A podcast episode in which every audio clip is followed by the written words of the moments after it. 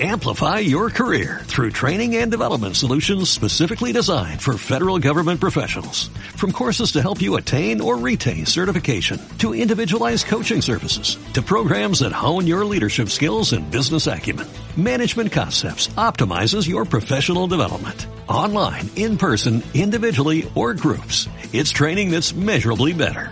Learn more at managementconcepts.com.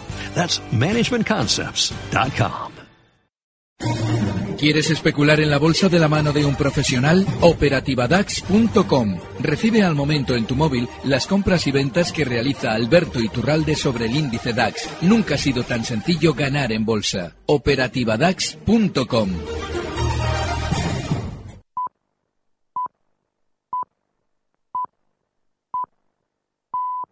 Son las 11 de la mañana, hora central europea.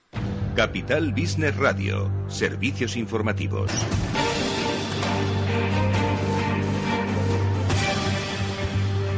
Los turistas extranjeros que visitan España han gastado casi un 13% más en junio. En total, casi 7.900 millones de euros.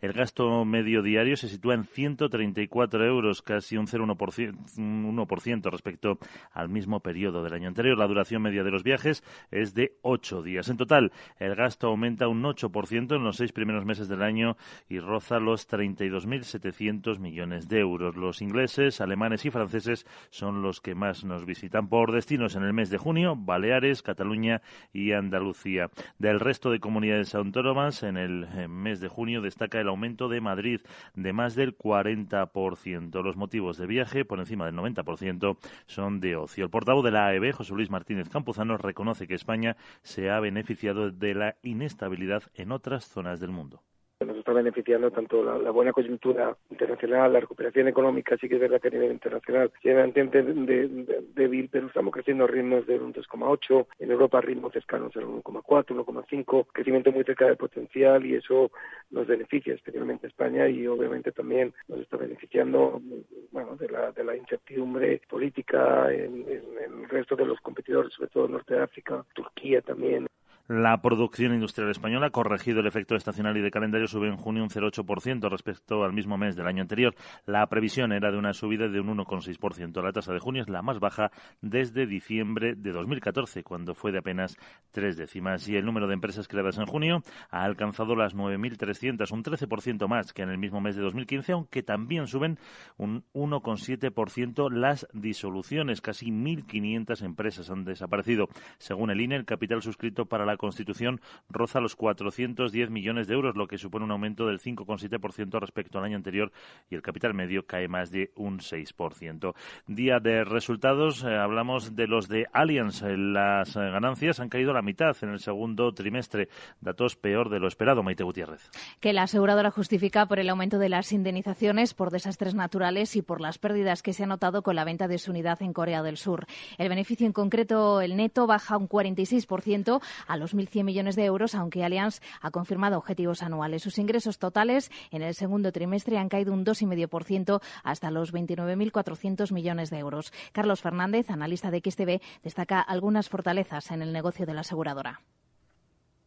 El, buen comportamiento que, está teniendo dentro de, mercado de México. Creemos que el sector asegurado lo está haciendo un, poquito mejor que, el sector bancario y eso nos, eh, bueno, nos hace valorarlo un, poquito mejor, aunque también es un sector que no nos termina de, convencer del todo porque bueno, va ligado también a, toda esta política de tipos bajos, de todo el tema de, planes de ahorro y ese tipo de, eh, instrumentos que comercializan pues los títulos eh, de Allianz que cotizan estos resultados se mueven con descensos superiores al 4%. Caídas también para otro de los grandes eh, bancos, en este caso en Londres tenemos al Royal Bank of Scotland con descensos del 4,5% tras presentar eh, unas pérdidas récord en el segundo trimestre. Pérdidas superiores a las previstas por el consenso del mercado de 1.080 millones de libras. La entidad británica, propiedad del Estado en un 73%, ha explicado que durante este periodo ha tenido que hacer frente a litigios e indemnizaciones por la venta indebida de seguros de protección de pago, provisiones legales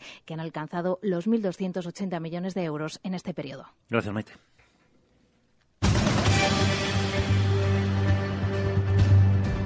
Miramos a los mercados, tenemos el IBEX 35 subiendo mucho más que el resto de bolsas europeas, repunta un 0,8%, 8.453 puntos, la subida en el DAX es prácticamente inapreciable, un 0,06%, Londres un 0,1%, la bolsa de París un 0,4%, el Eurostock 50 recupera un 1, un 0,16, 2.936 puntos, con Nokia hoy rebota, es el mejor valor, un 1,9% arriba, lo mismo que Unicredit. Los dos eh, peores, Allianz con esa caída que comentaba Maite del 4% y Sanofi el 1,5%. Analizamos la sesión con Alberto Iturralde, es analista independiente y responsable de díasdebolsa.com. Alberto, ¿qué tal? Uno, buenos días. Muy buenos días, Agunón. Eh, ¿Cómo ve la sesión hoy? Pues realmente el rebote que estamos viendo tiene cierta lógica. Y es que eh, dos semanas atrás comenzábamos ya a hacer un techo después de la subida que los índices contra pronóstico realizaban con aquello del Brexit. Teníamos una subida tranquila durante dos tres semanas y lógicamente una vez que ya se van incorporando los pequeños inversores a partir de la zona 8.600 pues se va formando un techo que derivaba dos sesiones atrás en una caída importante, desde los 8.650 hasta 8.250. Esos 400 puntos de caída probablemente han iniciado un periodo mayor de caídas durante las próximas semanas, pero lo que vivimos justo en la sesión de hoy es un rebote para, de alguna manera, suavizar la gran sobreventa y el gran sentimiento negativo que generaba ese descuelgue a la baja dos días atrás. Con lo cual, lo que estamos viviendo es normal, ese hueco en la apertura al alza es normal, la zona de resistencia en el libre son los 8.500 que todavía ni siquiera se han alcanzado y seguramente durante esta sesión lo que vamos a ver es más lateralidad para que las manos fuertes repartan más títulos a los pequeños inversores. Entonces, ¿hasta dónde puede caer el IBEX en las próximas sesiones?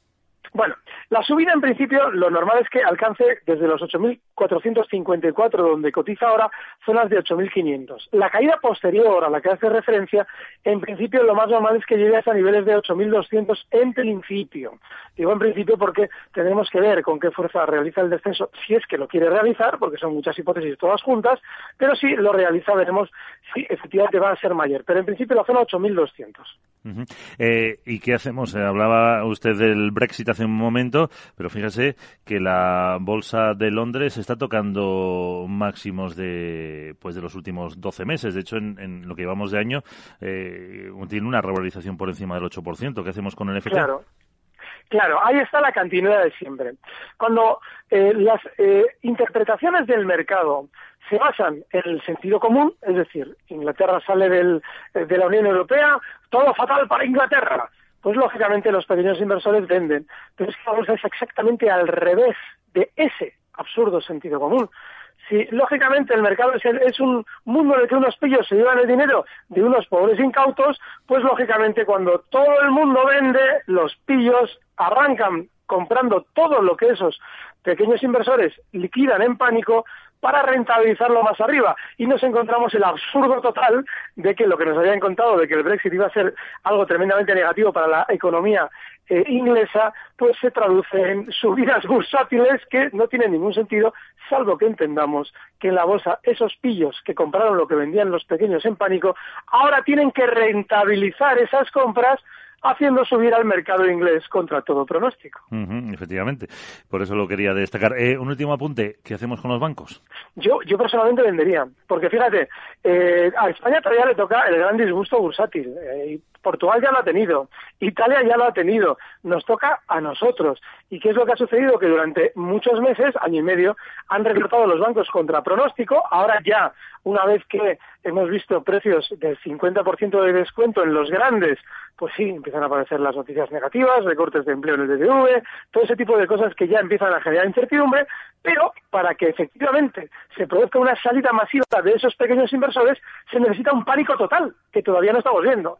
De manera que, ojo, yo creo que rebotes como el de, por ejemplo, en el Santander y en el BBV, merece la pena aprovecharse para vender y mantenernos al margen de un sector que seguramente va a dar todavía peores noticias en los próximos meses. ¿Alguna oportunidad o dejamos el dinero en el colchón? Bueno, casi la mitad del colchón, pero la otra mitad hay que meterla, yo creo, en valores que funcionan al revés que el resto del mercado. A mí me encantaría poder dar cinco o seis precios eh, fenomenales para vacaciones, pero es que no los hay. Yo creo que ahora mismo está todo más o menos de mira a mí no me toques, es decir, de quitarnos del mercado, salvo algunas cosas muy puntuales contra el mercado, como es, por ejemplo, Logista. Logista es un valor que está ahora mismo cotizando en 21 y rompía, cuando todos caían cuatro sesiones atrás, rompía al alza un nivel clave, esa zona 20,50. Pues lo normal es que ahora a modo de pullback a la lo que haga el valor es recortar de nuevo hasta esa zona 20,50, 20,40 para apoyarse y volver a realizar un movimiento alcista, con lo cual Recibe al momento las operaciones de Alberto Iturralde vía SMS en tu móvil. Operativa DAX.com. Amplify your career through training and development solutions specifically designed for federal government professionals. From courses to help you attain or retain certification, to individualized coaching services, to programs that hone your leadership skills and business acumen, Management Concepts optimizes your professional development. Online, in person, individually, or groups. It's training that's measurably better. Learn more at managementconcepts.com. That's managementconcepts.com.